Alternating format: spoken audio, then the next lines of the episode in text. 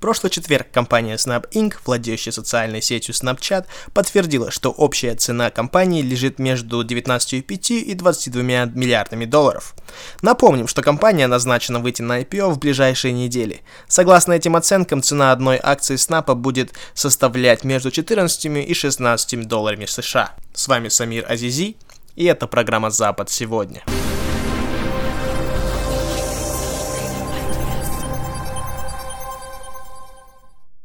Было забавно, когда в моем MBA-классе мы начали обсуждать Snapchat. Наш профессор задала вопрос, кто бы инвестировал в свои деньги в эту компанию. И смешно только то, что один я поднял руку. И тут, как все мои одноклассники начали на меня кричать, мол, как так, как так можно, ведь эта компания не ровня Инстаграму, Фейсбуку и Твиттеру, как она может э, вообще находиться на плаву с такой конкуренцией. На что, на, на каждый этот аргумент я решил ответить отдельно. А, конечно, я чувствовал, что на меня они все нападают. На самом деле я не понял этого, э, как сказать, как, почему у них такая реакция произошла. Ну, я решил просто им ответить так, что, во-первых, Snapchat очень плавно интегрирует рекламу в свой контент. Это на самом деле самое важное, о чем можно говорить, когда ты обсуждаешь, как монетизироваться на а, социальной сети, так как Snapchat, Snapchat, Facebook, Twitter, Instagram Главная задача для инвесторов это как эти сети, как эти компании делают деньги. И все эти компании делают деньги на рекламном контенте. А юзер Snapchat практически не замечает ее присутствие. Если у вас есть Snapchat, и вы просто смотрите истории своих друзей или тех, кого вы фолловите, они между делом вставляют свою видеорекламу, и как-то она все равно плавно а, перетекает в следующий Snapchat вашего, а, в того, кого вы фолловите. Поэтому мне это нравится, мне эта идея нравится. Интеграция проходит очень плавно и успешно, а, по моему мнению. Чего, например, мы не можем сказать о Твиттере. А, Твиттер вообще... Мне нравится Твиттер, я пользуюсь Твиттером постоянно, но я не могу понять, почему они никак не могут разобраться, как на этом делать деньги. Как они интегрируют рекламу, это вообще смех. Э, рост Твиттера очень смешной тоже. В общем, компания сама по себе ужасно менеджируется, ужасно управляется. Ее CEO Джек Дорси, как мы говорим, part-time CEO, потому что у него есть даже другая компания, называется uh, Square, и он там тоже CEO. Инвесторы до сих пор негодуют, как же так, Твиттер до сих пор находится uh, в области 16 долларов за акцию, что ее минимум и гораздо меньше, чем ее IPO. Будет ли у Snapchat такая же судьба? Не думаю. А, ну, а Инстаграм пока еще даже не начал ориентироваться на, на монетизацию. Хотя, скорее всего, будет успешный проект, но а, в том плане, что Snapchat, мне нравится, что они все равно уже делают деньги на своей рекламе. Они с самого начала начинают интегрировать рекламу, нежели как Facebook или Twitter, когда, когда дают тебе просто контент без рекламы бесплатно. Во-вторых, Snapchat отлично интегрирует другие компании и их аккаунты и истории практически их спонсоров. Я говорю о таких каналах, как Vox, CNN, Wall Street Journal, Cosmopolitan, Daily Mail и куча разных других каналов, которые ты также можешь просматривать на их канале, на самом э, приложении Snapchat. В-третьих, Snapchat начал задавать новые тренды. То есть Snapchat это трендсеттер – Э, исчезающие фотоистории, фильтры на, на лица, геофильтры и все то, что этот Snapchat делает, все это теперь начали копировать Facebook и Instagram. Заметьте, что Facebook владеет Instagram. Что это значит, что Snapchat теперь задает, какие категории нравятся юзерам. То есть Snapchat теперь первый узнает, что пользователям больше нравится и что они предпочитают. А Facebook и Instagram просто следуют тому, что делает Snapchat. Задумайтесь об этом. Snapchat теперь первопроходец. На что мне ответил мой одноклассник, когда я ему об этом всем рассказал, что в этом-то и проблема, что Facebook легко и просто копирует э, идеи Snapchat. На что я ответил, что, во-первых, надо еще проверить, просто копирует ли Facebook или лицензирует, покупает лицензию у Snapchat, чтобы, делать, чтобы использовать ноу-хау Snapchat и не монетизируется ли на этом Snapchat. А также в любом случае, монетизируется, не монетизируется, платит ли им это или нет, у Snapchat есть First Movers Advantage так по-английски говорят в бизнесе, на русском переводится как преимущество первопроходца. Поэтому я сказал, что Snapchat может еще фору дать Твиттеру, а может даже и Фейсбуку. Напомню, что продажи Snapchat увеличились на 700% с, 2017, с 2015 по 2016 года. Вы можете меня спросить, где во всем этом стоит ВКонтакте, социальная сеть ВКонтакте, на что я вам отвечу абсолютно нигде. Иногда мне кажется, что самая главная задача ВКонтакте это не подпускать жителей СНГ к Фейсбуку, а не делать деньги. Но это уже другая история. В других новостях. Компания Unilever отклонила предложение компании Kraft Heinz купить Unilever за 143 миллиарда долларов.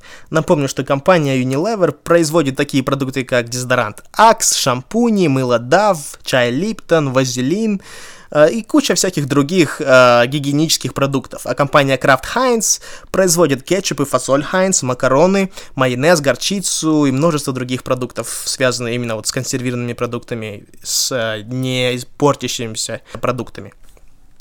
По политике у нас в прошлый четверг президент США Дональд Трамп провел пресс-конференцию. Как всегда, Трамп устроил настоящее представление, где публично критиковал каждого журналиста, который задавал ему вопрос, в особенности CNN и BBC.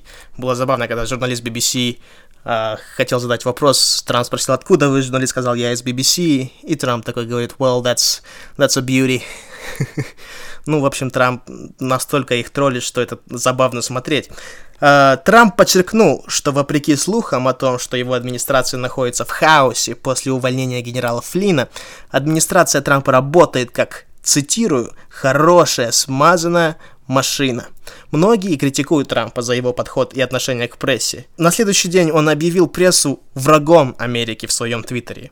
Но на самом деле это играет ему на руку, и его избиратели просто обожают, когда он этим занимается, когда он размазывает прессу по стенке только так и сяк. Именно поэтому он выиграл эти выборы. Он создает впечатление такого крутого парня, а, который не боится противостоять любому, кто на него нападает. Когда на Трампа нападает, говорит Трамп, я всегда бью обратно. И это на самом деле свойственно американцам. Американцы любят, так сказать, такой стиль э, отшельника, стиль э, underdog такого человека, который один против всех, который не такой, как все, и противостоит системе. Это свойственно американцам, и на этом построено американское, так сказать, американское мышление, это восхваление тех, кто не такие, как все. Ну а сегодня мы поговорим про клинические испытания. Как э, вы уже помните, в первом, эпизоде, в первом эпизоде я уже рассказал, что я работаю э, финансовым менеджером в компании, которая занимается клиническими испытаниями. Так вот, я бы хотел поподробнее рассказать, что же это за индустрия, чем она занимается, э, какой у этой индустрии потенциал и кто в эту индустрию клинических испытаний вовлечен. Клинические исследования – или испытание – это научное исследование с участием людей, которое проводится с целью оценки эффективности и безопасности нового лекарственного препарата или расширения показаний а, к применению уже известного лекарственного препарата. Клинические исследования могут также изучать эффективность и безопасность новых э, инвазивных, э, в том числе и хирургических. Инвазивных это значит, когда ты уже вмешиваешься именно в, в организм человека, то есть даешь ему какие-то препараты, может даже будут какие-то операции проводиться. Так вот, и э, в том числе и неинвазивных методов лечения и диагностики. Клинические испытания – Э, во всем мире являются неотъемлемым э, этапом разработки препаратов, которые предшествуют его регистрации и широкому медицинскому применению. В ходе клинических исследований новый препарат изучается для получения данных о его эффективности и э, безопасности. Э, на основании этих данных уполномоченный орган здравоохранения – принимает решение о регистрации препарата или отказе в регистрации. В США этот орган uh, называется FDA, US Food and Drug Administration. So basically, короче, просто Food and Drug Administration, администрирование еды и э, фармацевтики. На основании этих уполномочий, как я уже сказал, э, в общем, FDA принимает решение. Препараты, э, препарат, не прошедший клинические исследования, не может быть зарегистрирован и выведен на рынок. При разработке нового препарата невозможно обойтись без клинических исследований или клинических испытаний, поскольку извлечение результатов исследований у животных и на биологических моделях э, на человека возможно только в общем виде, а иногда вообще невозможно. Э, например, фармакокинетика то, как лекарство попадает в кровь, распределяется в организме и выводится из него, у человека отличается даже от фармакокинетики у приматов. То есть, в общем, нужна человеческая кровь, потому что человеческая кровь уникальна, и даже у приматов нету подобных показателей крови. То есть, если ты испытываешь лекарство, то у тебя нет выхода, кроме как испытать его на человеке. Однако анализ доклинических исследований очень важен для оценки вероятности развития э, и характера побочных эффектов. Э, также расчета стартовой дозы для изучения свойств препарата на человеке. А, клинические исследования могут быть инициированы только после того, как получены обнадеживающие результаты в ходе доклинических исследований. А, исследования на, на биологических моделях и лабораторных, на лабораторных животных – то есть только на человеке ты можешь использовать эти лекарства после того, как ты уже а, испытал их на животных. А также одобрение этического комитета и положительное решение уполномоченного органа здравоохранения а, той страны, как, например, в США это FDA, где планируется проводить исследования. В общем, это очень сложный процесс. Через очень многие регистрации надо пройти до того, как можно уже проводить испытания на человеке. И это куча денег, это миллиарды-миллиарды долларов в это вкладываются только перед тем, как только начать тестировать на человеке. То есть еще даже нет никакой надежды, что вдруг на человеке это поможет ему или нет, но ты уже, э, корпорации уже вкладываются по полной программе вот именно вот в эту э, индустрию. Вначале экспериментальный лекарственный препарат изучается с участием небольшого количества пациентов или взрослых добровольцев. А по мере того, как накапливаются данные о его безопасности, эффективности, то бишь лекарства, численность пациентов, вовлеченных в исследование, возрастает, а сам препарат он сравнивается с уже известными, широко используемыми Э, в медицинской практике лекарствами. Исследование, в котором исследователь знает, кто относится к тестовой группе, а кто к контрольной. То есть некоторым некоторым участникам групп дают настоящее лекарство, которое тестируется, а некоторым дают просто пустышку. И это называется э, прос, простым слепым. Если о разбиении на группы не знают ни участники групп и ни исследователи, а только внешний контролер – Такое исследование, такое исследование называется двойным слепым. То есть по-английски называется blind and double blind. То есть в одной, э, в одной ситуации доктор знает, он, он смотрит на пациента, вот этому пациенту я дам пустышку, а этому пациенту я дам настоящий препарат, который мы тут тестируем. Это важно, чтобы сравнивать, потому что всегда возникает такая реакция, называется плацебо. Э, когда ты, ты принимаешь лекарство, и вроде как тебе хорошо, но на самом деле ты просто себе это сам внушаешь. Поэтому это называется слепым, э, простым слепым тестом. Но двойной слепой — это когда даже доктор не знает, что он дает пациенту. Это называется двойной э, слепой. Только спонсор этого препарата, то есть здоровая такая фармакологическая компания, знает, а, какой препарат является настоящим. Это все сделано для того, чтобы как раз-таки избавиться от плацебо или каких-то других там э, непонятных махинаций, которые являются нелегальными. По данным американской, э, американской ассоциации разработчиков и производителей лекарственных препаратов, из 10 тысяч лекарственных кандидатов, взятых американскими фармакологиями, фармакомпаниями в разработку, на стадию до клинических исследований выходит только 250. Повторяю, из 10 тысяч выходит только 250 а, лекарств, которые они хотят только протестировать на людях. Из них на стадию клинических исследований попадает только 5. Только один из кандидатов становится лекарственным препаратом, и он поступает в широкую медицинскую практику. Что это значит? Что значит из 10 тысяч возможных лекарственных препаратов на рынок поступля... поступает только один препарат. И в это вкладываются огромные деньги. И, этот, и если этот препарат выходит на рынок, это значит, это новый препарат, это значит, что у него нет аналогов, то компании зарабатывают огромнейший профит на этом лекарстве. То есть все страхов, страховые компании, Э, ну, также и частные лица закупают это лекарство, и вот на чем весь этот бизнес происходит.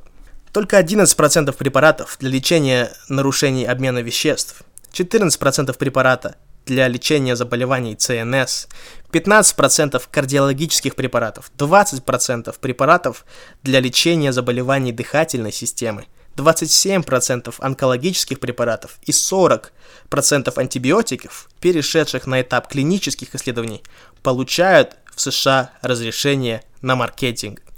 В 2009 году Американское управление по контролю за пищевыми продуктами и лекарствами, лекарственными препаратами, ну то есть FDA, как я уже объяснил, зарегистрировало 34 инновационных э, препарата.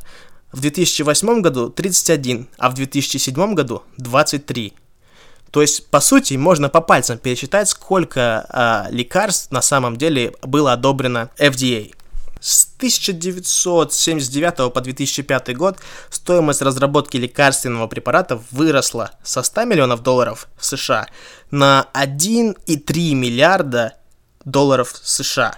Сейчас разработка инновационного препарата занимает в среднем 10-12 лет и стоит э, от э, 0.8 до 1,2 миллиардов долларов США. То есть, чтобы разработать одно лекарство, э, получается, ты 1 миллиард должен инвестировать в это дело. И мы видим, что эта цена, э, что это продолжается 10-12 лет. Так вот, самое большинство, 70% этого времени, на самом деле, до того, как начали испытывать на людях что-то. В основном испытания длятся а, от трех, от одного, двух, трех, от одного до пяти лет на людях длятся испытания. То есть все, что до этого было, это все, чтобы проверить все на животных, получить все, все нужные разрешения, проанализировать всю статистику. То есть это очень э, такой кропотливый процесс.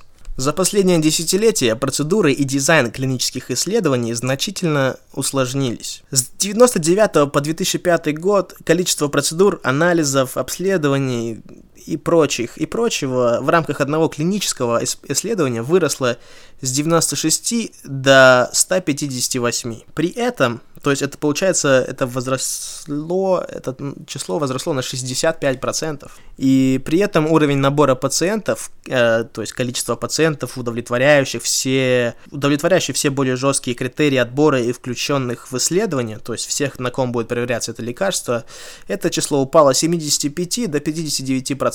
То есть получается у нас упал э, это, эта цифра на 21% а число пациентов, завершивших исследование, снизилось с 69 до 48%, то есть на 30% упалось. Я вижу, э, количество пациентов на самом деле падает, и это тоже проблема, потому что самое главное, когда ты уже испытываешь на, на, на людях это лекарство, самое главное это найти нужных людей, не просто найти любых людей, а нужно найти людей именно с какой-то конкретной болезнью, а также показать им все документы, которые они должны прочитать, подписать, а также принимать лекарства каждый день, заполнять дневник, то есть пациентам для этого тоже нужно много работать.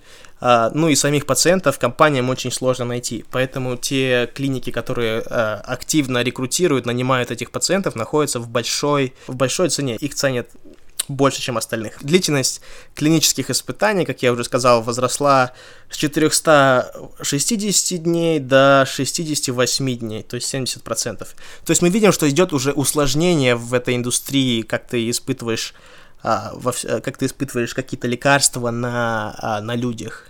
И все это, конечно, а, регуляции, правительства, это все в целях безопасности, это все, чтобы избавиться от ненужной, как по-английски от liability, от всех, короче, чтобы тебя по-простому не засудили. Во всем мире в 2009 году, например, было инициировано 17 057 клинических исследований. Перед началом исследования компания-спонсор определяет, что будет изучаться в этом исследовании. Обычно задача клинического исследования – найти ответ на медицинский вопрос. Например, помогает ли препарат пациентам А с ишемической болезнью сердца. Результаты, полученные у ограниченной выборки пациентов, принявших участие в клинических исследованиях, можно перенести на всю популяцию больных э, ишемической э, болезнью сердца благодаря специальным статистическим методам. К планированию клинического исследования всегда привлекаются специалисты в области биомедицинской статистики. Они разрабатывают методики сбора и анализа информации, позволяющие сделать результаты исследования э, репрезентативными. Прежде чем начать полномасштабное клиническое исследование, обычно проводят серию поисковых исследований. Они, они необходимы для правильного планирования последующих исследований.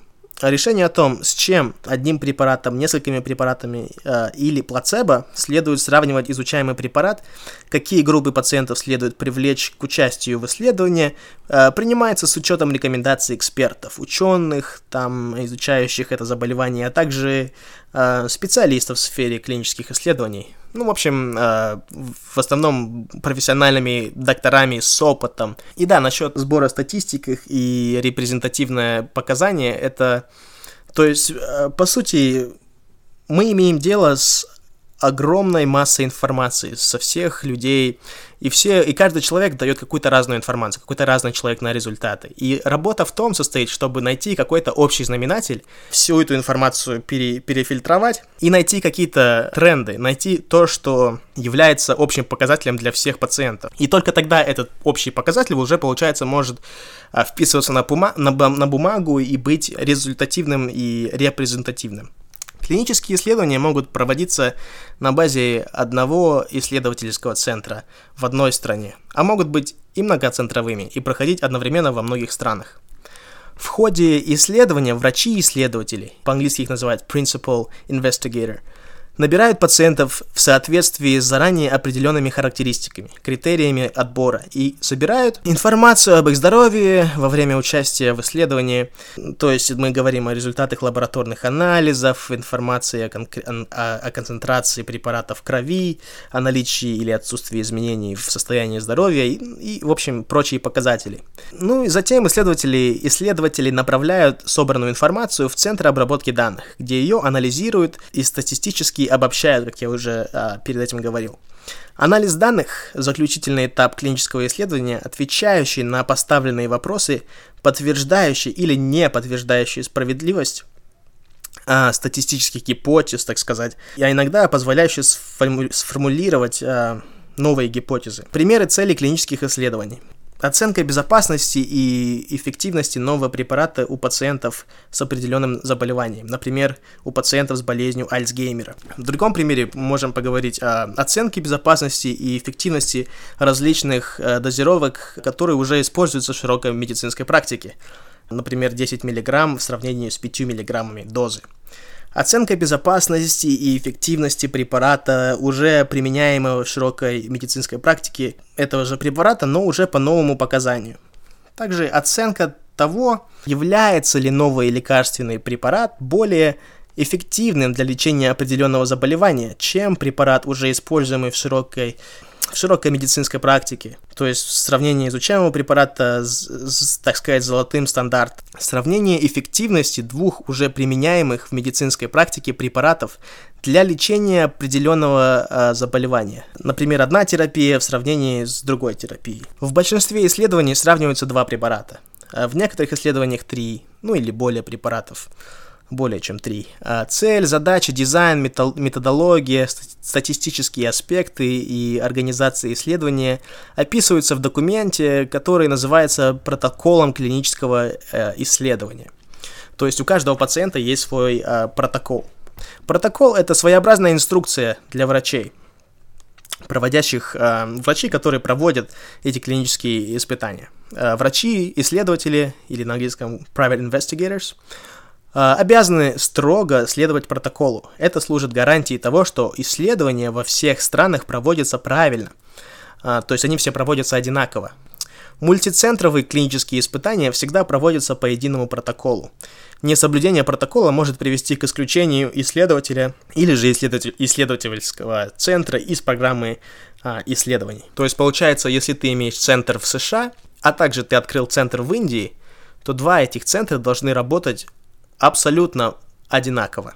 Это самое главное. Клинические исследования проводятся на средства спонсора – Спонсор это, ну, по большому счету, огромная корпорация фармацевтическая, такие как Amgen, Genentech, Bayer, Sanofi Pasteur, AstraZeneca, ну, в общем, э, гиганты, гиганты фармацевтики. Также могут быть научные учреждения или государственные органы. Например, также много университетов занимаются научными испытаниями, клиническими испытаниями.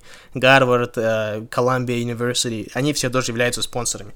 То есть, по сути, это те, кто платят. Ну, а также те, кто берут все результаты и владеют всеми результатами исследований. Сегодня проведение клинических исследований, спонсируемых фармацевтическими компаниями, часто поручается контрактным исследовательским организациям. Ну, давай скажем, в в моем случае я работаю в средней компании э, среднего размера, которая занимается клиническими испытаниями.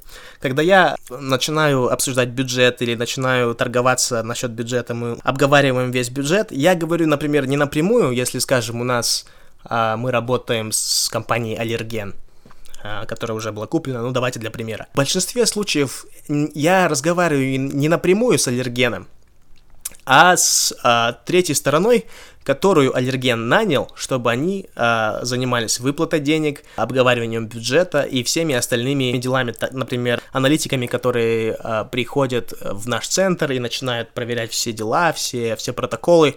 То есть я разговариваю непосредственно с ними по поводу бюджета и всеми деталями операций. Также, как я уже сказал в первом эпизоде, я из Казахстана, и недавно я начал а, более конкретно изучать тему клинических испытаний в Казахстане и нашел, что на данный момент э, происходит 68 э, клинических испытаний в Казахстане на различные типы болезней, которые, начиная от туберкулеза, заканчивая депрессией, э, женскими заболеваниями и так далее. И очень много увидел компаний, например, такие как Bayer, это, это немецкая компания, тоже фармацевтический гигант Sanofi. А сейчас, чтобы просто поговорить о том, как конкретно компания делает на этом деньги, ну я просто вам скажу так. Стоимость, цена компании Amgen, все вместе, valuation, составляет 128 миллиардов долларов. Sanofi 107 миллиардов долларов. Здесь крутятся довольно большие деньги, поэтому этот бизнес очень процветает, бизнес фармацевтический. Поэтому инвестируется столько много денег, потому что если ты, так скажем, один раз преуспел из 10 тысяч, то а, приток доходов несоизмеримый. На этом все. Не забывайте комментировать, делиться этим подкастом, говорить своим друзьям, а, а также самое главное подписываться. Подписывайтесь на этот подкаст, и когда вы оставляете комментарии, знайте, что я все комментарии читаю, исследую и изучаю все ваши советы. Всем спасибо, с вами был Самир Азизи, и это программа «Запад сегодня».